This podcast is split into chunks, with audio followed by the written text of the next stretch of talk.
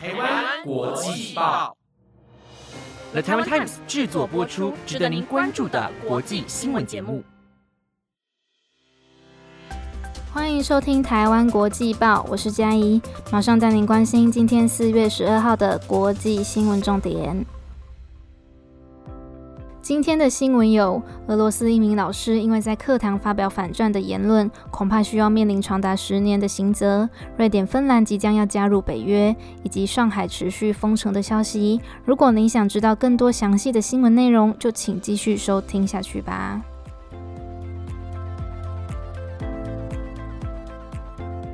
第一则新闻带您关心到俄罗斯的消息。从今年二月俄罗斯入侵乌克兰开始，就有许多的俄国民众在国内发起示威活动，强烈反对政府发动战争的行为。而如今，俄罗斯有名叫做伊丽娜的英语老师，因为在课堂上发表他认为俄罗斯是个没有言论自由、集权国家的言论，被一名学生录音上传到社群网站后，现在恐怕要面临到一百多万的台币罚金以及刑事罚则。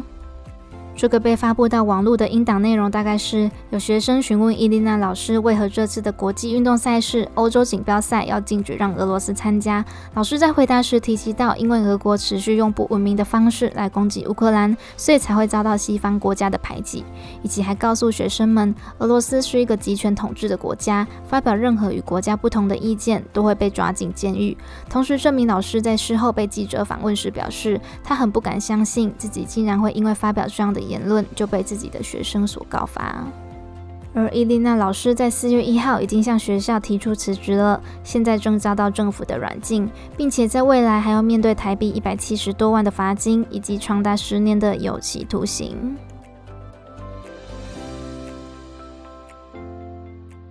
第二则新闻带您关心到瑞典还有芬兰即将要加入北大西洋公约组织的消息。根据英国媒体《泰晤士报》昨天的报道，一直以来都不参与军事结盟的北欧国家瑞典以及芬兰，很有可能会改变以往的态度，决定加入北约这个军事联盟。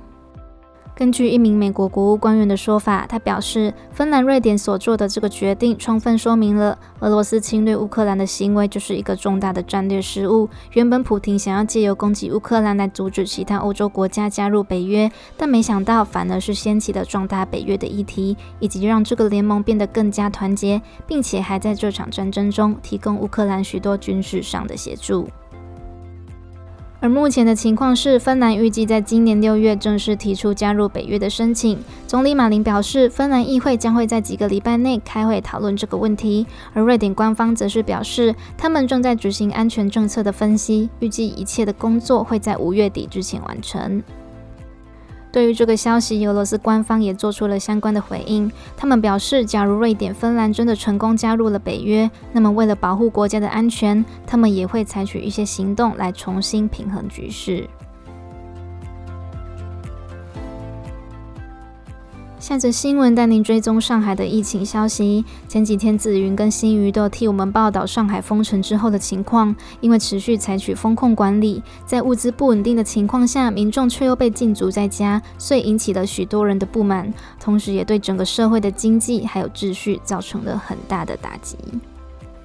而在昨天，上海举行了防疫记者会，提到最新一轮核酸检测，还有分区分类差异化的管控规则。上海会有封控区、管控区、防范区这三区的规划措施。在三个分区中，防范区是疫情状况较能控制住的，但依照目前的政策，在这个区域的人依然不能随意进出，得继续进行严格的控管。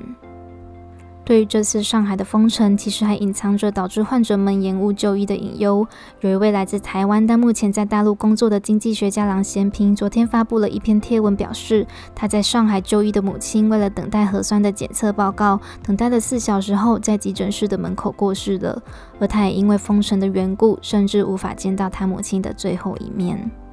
王贤平也表示，他希望这样的悲剧不要再发生了，并且呼吁政府需要赶快让城市恢复到正常的运作，否则上海的状况将会持续的恶化。下则新闻带您关心电子商务龙头亚马逊即将执行的计划，他们想要禁止员工们在公司的内部社群通讯系统使用像是厕所、工会或者是监狱等的这些词汇。亚马逊的高阶管理部门在去年的十一月就开始在讨论建立内部社交媒体的计划。他们希望员工们透过这个平台来鼓励同事，并且认为这样不但可以减少员工的流动率，同时也能增加成员们的生产力还有幸福感。且在这个软体中还有设置游戏化的奖励系统，可以让有贡献的员工们成为虚拟明星，以及获得勋章，奖励他们付出的商业价值。而为了让这个平台保持正面积极的风气，亚马逊决定设置一个自动监测系统，来过滤那些他们认为不适当的字眼，其中包含许多牵涉到劳工组织的词语，像是工会、申诉、加薪，还有补偿。除此之外，还有像是 "I don't care", "This is dumb" 等的句子也被禁止。而虽然亚马逊这个计划的利益是良善的，但看完这个新闻，我联想到了中国古代所实施的文字狱。以前专制的政治体制中，上位者为了对文人进行思想上的控制，为此发明了文字狱来迫害那些不听话的人。只是亚马逊并没有做出惩罚的行为，而是透过科技的力量来禁止员工说出不适合的字眼。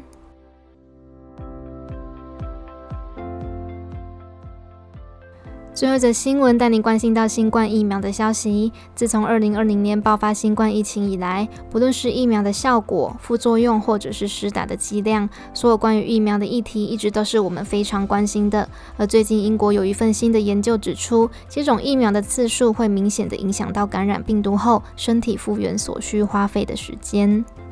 英国伦敦的一个科学研究团队在爆发新冠疫情之后，就针对六点二万名接种疫苗者进行研究。他们发现到，根据施打疫苗剂量的不同，患者恢复的时间也有很大的差别。例如，在施打第三剂疫苗过后依然感染的病患，他们不舒服的情况大概持续四点四天，比一般七到十天的感冒减少了很多时间。同时，也发现感染 Delta 病毒者会比感染 Omicron 者症状所持续的时间还来得更久。澳洲墨尔本一位研究流行病学的教授贝尼特也表示，新冠疫苗的效果主要取决于个人的免疫力以及施打时间过了多久。而虽然注射疫苗不能完全防止人们感染到病毒，但却可以减少许多引发重症甚至是丧命的风险，同时也能更快速的恢复到往日的健康。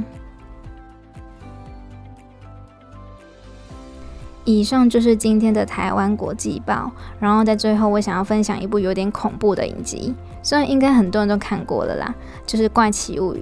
而且其实在很久之前，我朋友就一直疯狂推荐我去看，但是我一直都没有空去追。然后最近不知道为什么，就突然很想要把它点开来，然后我也真的看完了，真的是蛮好看的。它的剧情不会很拖泥带水，而且片中的角色们都是智商在线的哦，看的是蛮过瘾的。但是我觉得不太适合在吃饭的时候看，因为它很多剧情都太刺激了，你会就是消化不良。常常看到一半就是这样倒吸一口气，所以胆子小的人可以就是先跳过它。而且我觉得现在疫情的时候看这一部会更有感觉，因为怪物啊跟病毒其实某方面还蛮像的，他们就是都会危害到我们的生命安全嘛。那好的，今天的分享就到这边喽，感谢大家今天的收听，我们下个礼拜再见喽，拜拜。